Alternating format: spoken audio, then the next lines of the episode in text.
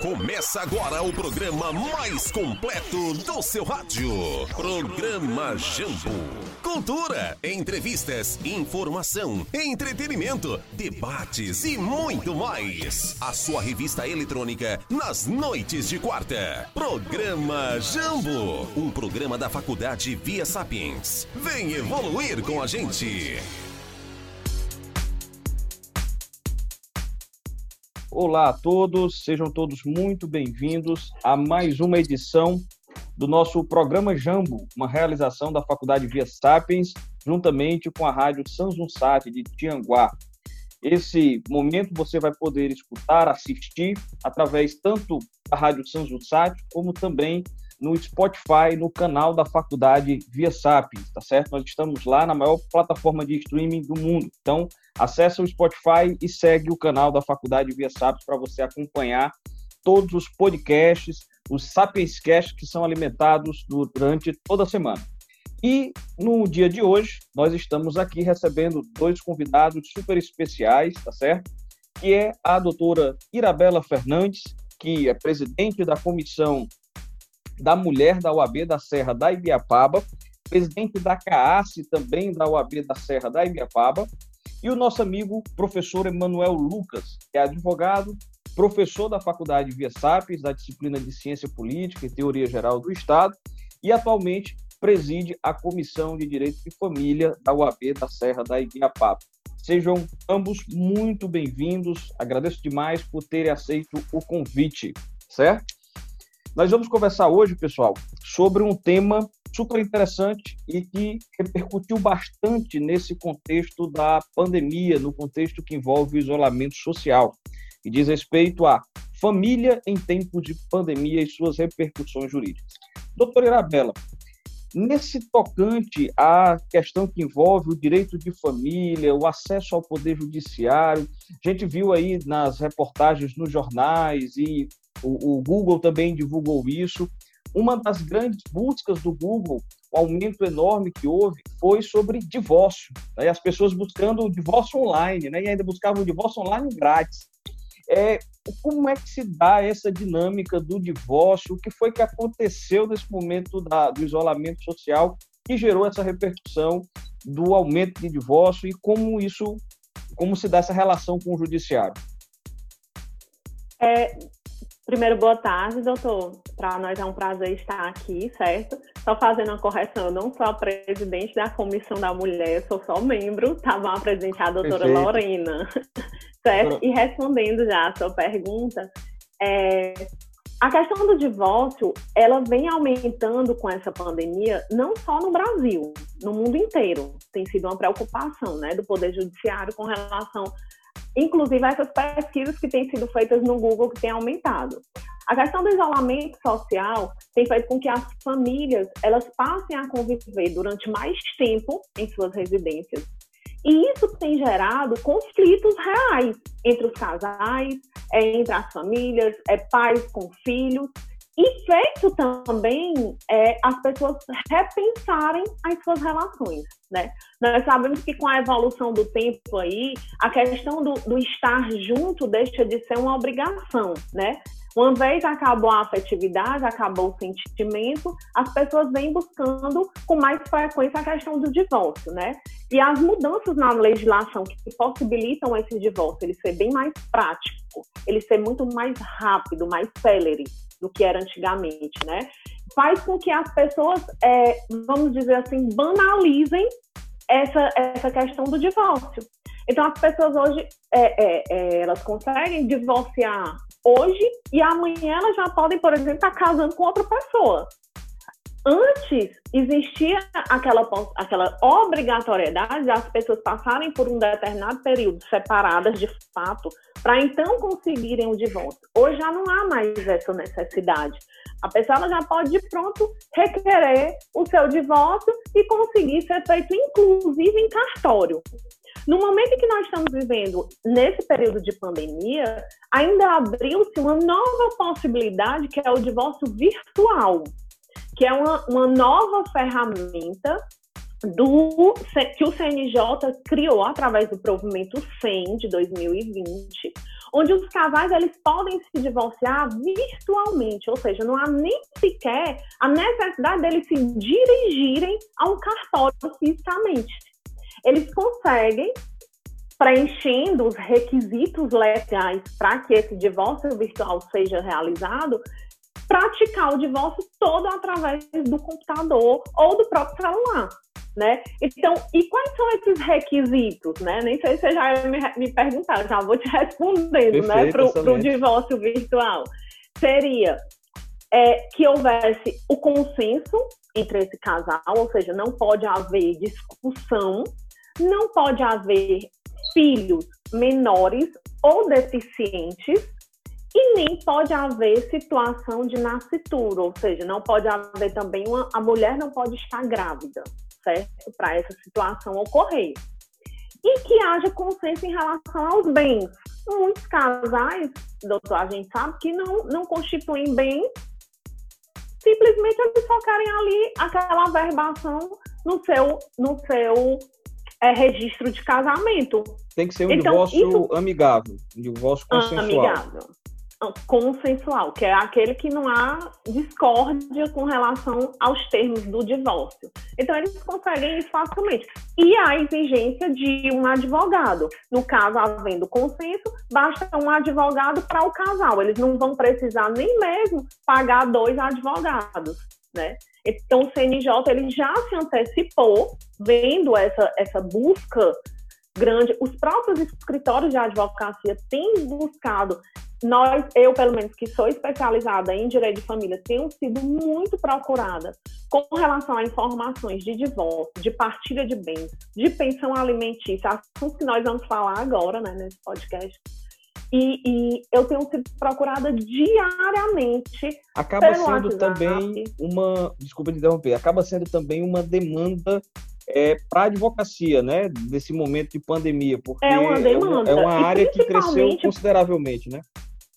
É, e principalmente para o advogado, que ele é especializado, que ele já trabalha com isso, já é uma frequência, né? Então, é, é além da, da questão da própria violência que está acontecendo, isso já está criando nessas mulheres esse desejo de se afastar desse homem, talvez por, por a convivência realmente estar se tornando insuportável. Doutora Irabela, é. nesse então, caso. Então, elas já estão, de fato, procurando bastante a questão de resolver a sua situação. Nesse caso em que não há o consenso, para o nosso ouvinte, né, para ele compreender essa, essa dinâmica, essa, é, quando há o consenso, ele pode fazer de forma virtual, talvez até com um advogado apenas, porque vai, vai atuar em defesa das duas partes, mas quando não há o consenso, como é que, por exemplo, a mulher ou o homem podem buscar esse divórcio nessa sistemática do isolamento social? É, não havendo consenso, a gente vai partir para o divórcio que nós chamamos de divórcio litigioso. Nesse caso, é, a parte que está interessada nesse divórcio, ela vai buscar um advogado e ela vai ajuizar essa ação contra o seu o seu esposo, seu marido ou esposa, ou, ou, ou, ou e vai ajuizar essa ação requerendo os termos que ela entender por direito da questão da partilha dos bens, da guarda dos filhos menores, da pensão alimentícia, para si ou para os filhos, porque há muito essa política de que o, o, o, esposo, a esposa não tem direito à pensão alimentícia. Cada caso ele vai ter que ser estudado e analisado pormenoramente para poder é, é, é, ver se há ou não a possibilidade desse pagamento de pensão alimentícia para esposa ou esposo, né? E, e, então, uma vez ajuizada essa ação, aí vai tramitar um processo judicial, né? Que a gente sabe que já está tendo a possibilidade de audiências por videoconferência, né? Isso está acontecendo, é, é uma realidade, é o nosso novo normal na advocacia, né? Uma nova Aqui, dinâmica. Pelo menos nós, eu, pelo menos hoje de manhã, já tive duas, né? Então, assim, todo mundo está tendo essa audiência, é uma coisa que nós estamos tendo que nos readaptar readaptar, né? Eu acho que a palavra é essa, né? Com certeza, com então, certeza. A gente está tendo que se atualizar para acompanhar essas mudanças que estão tá acontecendo no mundo todo.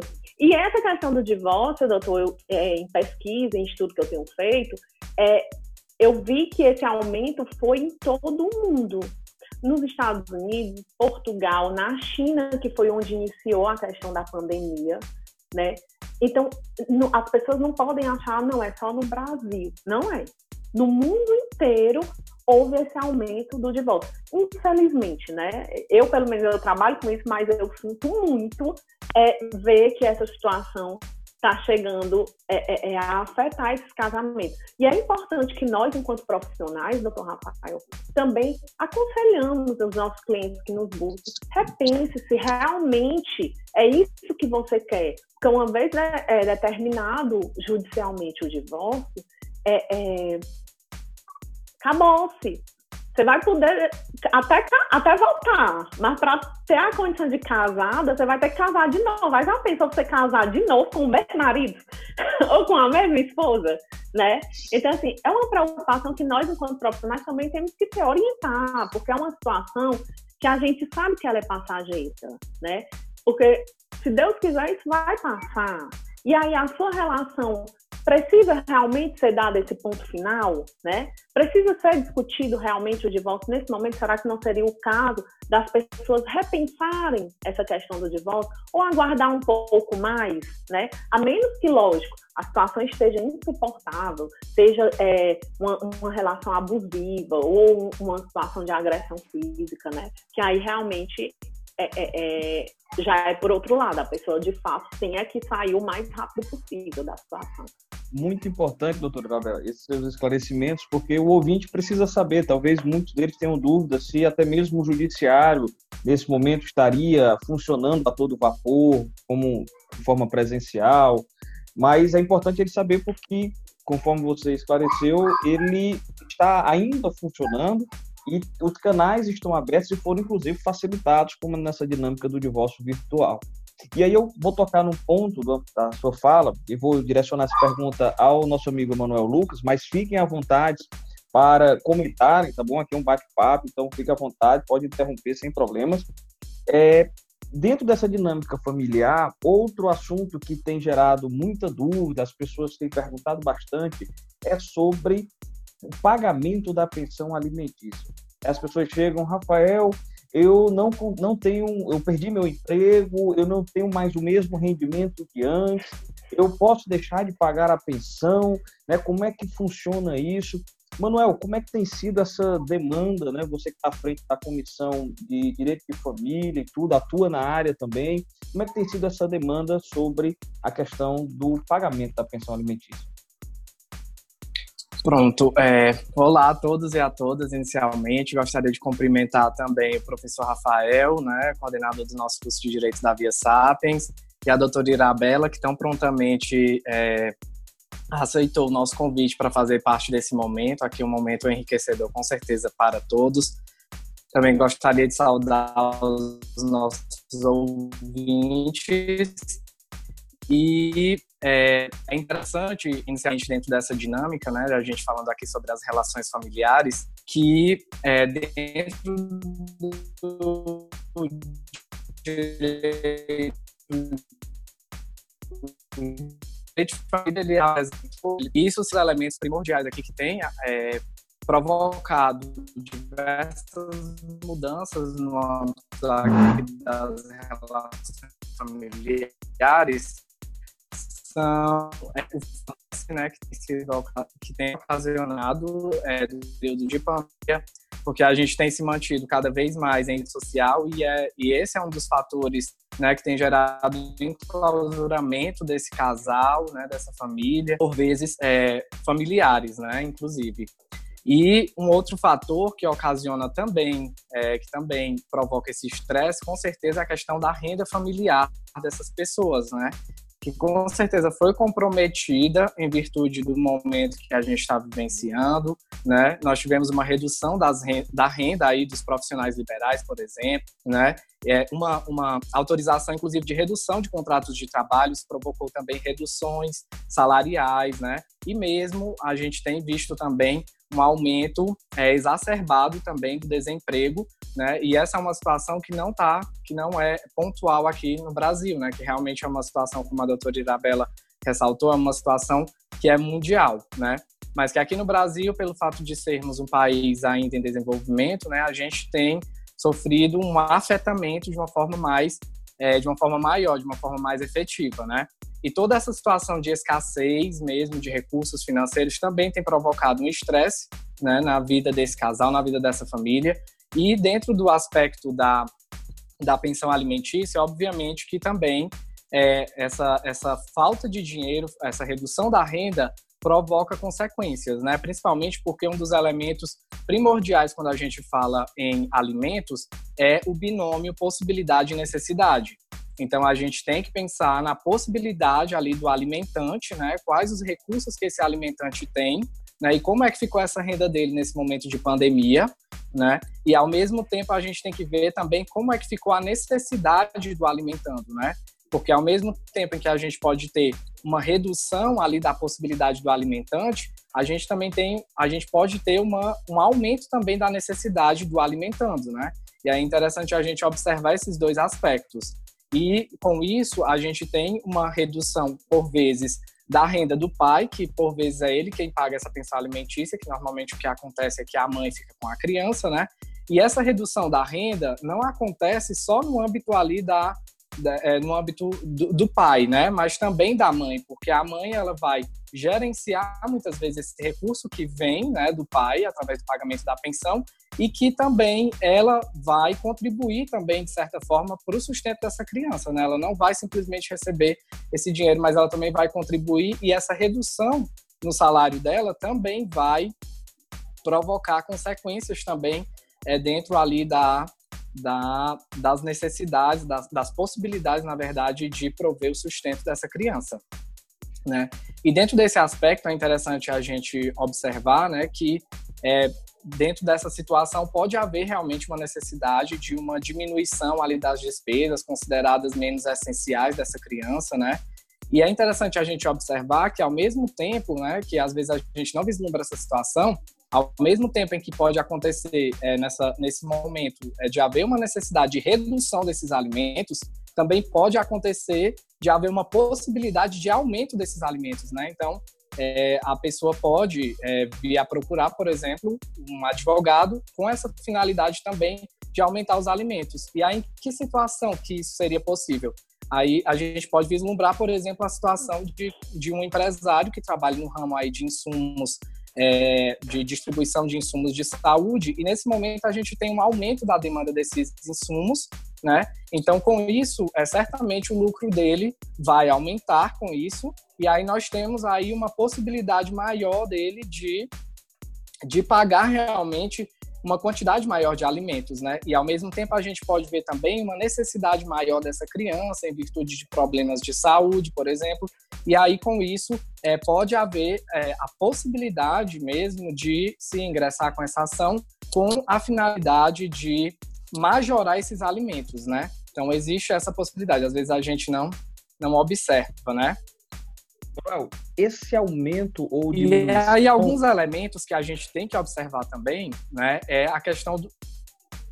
É só, só te perguntar aqui, é, esse aumento, talvez o, o, o, os ouvintes estejam é, com essa dúvida, esse aumento ou diminuição, ele pode ser feito é, sem o ajuizamento de uma ação ou ele, ele exige uma ação específica para que esse, essa pensão ela possa ser revisada ou para mais ou para menos? Como é que funciona? Pronto, é, dentro do aspecto, né, quando acontece normalmente ali o divórcio, são fixados esses alimentos, né? E esses alimentos, eles podem acontecer de uma forma ali, essa, essa, as, as partes, né, os pais, por exemplo, dessa criança, né, eles podem acordar ali entre eles uma alteração desses alimentos, né? Pode ser feito através de um, é, através de um acordo ali entre eles para que não haja a necessidade, né, é, né, é, dessa de uma revisão de alimentos, mas né, a forma realmente de deixar isso mais seguro, isso realmente é mais é, de dar uma segurança maior realmente é através de uma ação revisional para que seja revista esses alimentos fixados judicialmente e assim é, haja uma alteração desse valor e a pessoa se veja obrigada a fazer esses pagamentos né, de uma forma diferente do inicialmente é, do inicialmente sentenciado, tá certo? É importante também, doutores, a gente ressaltar que essa nossa fala é para aqueles alimentos que eles são estabelecidos no judiciário, né? Que a gente sabe que tem muitos pais que fazem acordos verbais que não passa pelo crivo do judiciário, né? E aí nesse momento o judiciário ele não tem como agir nessa situação. Então, a gente está falando para essas pessoas que já tiveram uma ação de alimentos, que tem uma sentença transitada em julgada e que a obrigação é judicial, né? É, e a outra questão também, só complementando, doutor Emanuel, a sua fala, é no sentido de que o alimentante ele não pode se eximir da sua obrigação simplesmente porque está acontecendo a pandemia, não. Ele tem que, de fato, demonstrar que a situação financeira dele realmente sofreu alguma alteração para que ele possa buscar um advogado e ele ajuize a ação que nós chamamos de revisão de alimentos, né? E aí ele demonstrando para o judiciário que a situação dele, ou seja, a possibilidade dele pagar aquele valor que estava acordado sofreu uma alteração derivada da pandemia, e aí pode ser vista a possibilidade do judiciário modificar essa revisão, ela, como o doutor Emanuel bem falou, ela pode ser para aumentar, no caso, ou para diminuir o valor. Nunca ela vai ser para o cidadão deixar de pagar, né? Porque pode ter gente que vai pensar assim, ah, eu não estou ganhando nada, não vou pagar nada, né? Então, o que eu, enquanto advogada, é, recomendo e aconselho? Acordo. Conversando, o pai e a mãe chegando em um acordo que seja viável, que seja possível, é melhor do que ter que ir brigar na justiça, do que ter que ir passar por amorosidade, por discussões, por desgastes, né? Então, a gente sabe que essa situação não está sendo fácil para ninguém, né? Então, eu acho que conversando nesse momento é o, o mais importante do que ter que ir se brigar, né? De fato. Outra questão também que a gente pode falar aqui, doutor Emanuel complementando, é com relação à prisão derivada do devedor de pensão alimentícia. Que o STJ, ele decidiu suspender esse tipo de prisão, né? Então, por quê? Porque vê-se que, de fato, muitas pessoas não estão pagando porque realmente não tem condição de pagar, né? Então, é, mas aí não cabe a pessoa que deve alimento, repito, usar da pandemia para não mais pagar. Porque ele vai ter o direito dele de não ser preso mediante a comprovação de que ele não pagou porque ele perdeu o emprego, porque o salário dele é, foi reduzido. Ele vai ter que comprovar essa situação. Porque somente dizer, não, tá na pandemia, eu não estou pagando porque eu não posso, isso aí não vai, não vai eximir ele de ser preso ou responder, não, né? Então, é, são, são questões que a gente tem que informar direitinho para as pessoas não, não se aproveitarem, né? Digamos esse, assim. esse esclarecimento é, é, muito importante, porque de fato as pessoas, muita gente está imaginando que porque começou a pandemia, é, posso deixar de pagar a pensão alimentícia, e não é bem assim, né? Mesmo Isso. antes da pandemia, já não era assim. Mesmo antes já da pandemia, nunca foi dessa forma. As pessoas, para revisionar a pensão, seja para aumentar ou para diminuir, tem que ter a comprovação dessa alteração econômica, ou para mais ou para menos, devidamente comprovada, para que possa o judiciário realmente se manifestar nessa sobre essa mudança. E essa, essa questão do, da impossibilidade da prisão né, é, civil do devedor de pensão alimentícia nesse momento da pandemia, ele, o STJ entendeu, como a doutora Isabela mencionou, que ele não pode ser preso agora nesse momento da pandemia, mas a dívida continua. É, ele não ele não está eximido, da, ele, não, ele não foi eximido da dívida, ele não foi, ele não está é livre da, da dívida da pensão alimentícia. A, a, dívida continua. Ele só não pode ser preso nesse momento, com a ponderação que o STJ fez. É isso? E é importante a gente, a gente é, também observar nesse contexto, né? Que realmente é, tem que haver essa comprovação né, da, da, da, possibilidade da pessoa de pagar menos, né? E aí, assim, vai ter que ser visto também o percentual ali que pode ser diminuído, né? E também por quanto tempo que essa restrição ela vai, ela vai ocorrer, né? Uma, uma restrição que ela tem que acontecer de uma forma é, provisória. Aí, dentro desse contexto, da, da, diante do não pagamento né, desse, desse, de, desse alimentante, né, quando o alimentante, a pessoa que provém ali os alimentos, ela não, não faz o pagamento, é possível sim ajuizar essa, uma ação com, essa, com a finalidade de executar esses alimentos já fixados, né?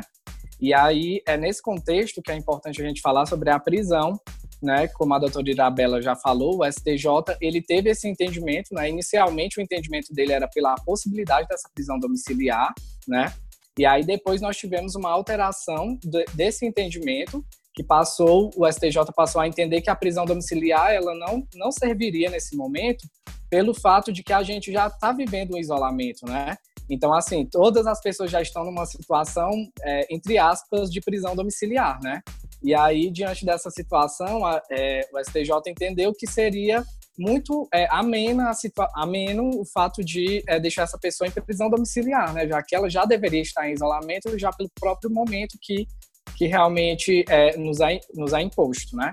Então, é, nós tivemos isso. Só que também nós não podemos deixar de observar é, o advento da lei número 14.010, tá? de 10 de junho de 2020, que é uma lei recente, que é uma lei que dispõe sobre o regime jurídico emergencial e transitório das relações jurídicas de direito privado no período da pandemia do coronavírus, né, da Covid-19.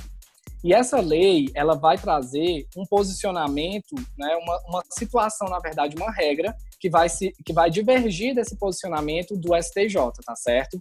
Essa lei, ela vai trazer no artigo 15 dela, né, é, a seguinte informação, até 30 de outubro de 2020, a prisão civil por dívida alimentícia, prevista no artigo 528, parágrafo 3 do Código de Processo Civil, deverá ser cumprida exclusivamente sob a modalidade domiciliar, sem prejuízo da exigibilidade das respectivas obrigações. Então, a gente teve também o advento dessa lei, que acabou ali é, meio que divergindo desse posicionamento do STJ, né? E aí, assim, é, pelo menos até o momento, eu ainda não tive notícias de como que o STJ é, lidou com essa, é, com essa situação, né? Com essa lei que ela vai, ela determinou a prisão domiciliar desse devedor de alimentos, né? Então, é porque é uma lei nova, Bem né? Aqui, de, dia 10 desse mês, é super recente. Então, a gente vai ter que aguardar aí o posicionamento do STJ, né? Diante da, do advento dessa nova norma. É isso aí, pessoal. Vocês acabaram de ouvir um excelente debate, né? Onde o professor Rafael Viana, coordenador do curso de Direito da Faculdade Via Sapiens, é a doutora Irabela Fernandes, presidente da CAAS da Serra da Ibiapaba e membro da Comissão da Mulher advogada, e o professor, né, também advogado, doutor Emanuel Lucas, presidente da Comissão de Direito da Família da OAB da Serra da Ibiapaba, falando sobre a família em tempos de pandemia e suas repercussões jurídicas. Por questão do tempo, a, gente, é, é, a palestra aqui, a, a, o debate aqui na Rádio Sunzum foi um pouco é, é, mais curto, mas ele continua lá no Spotify.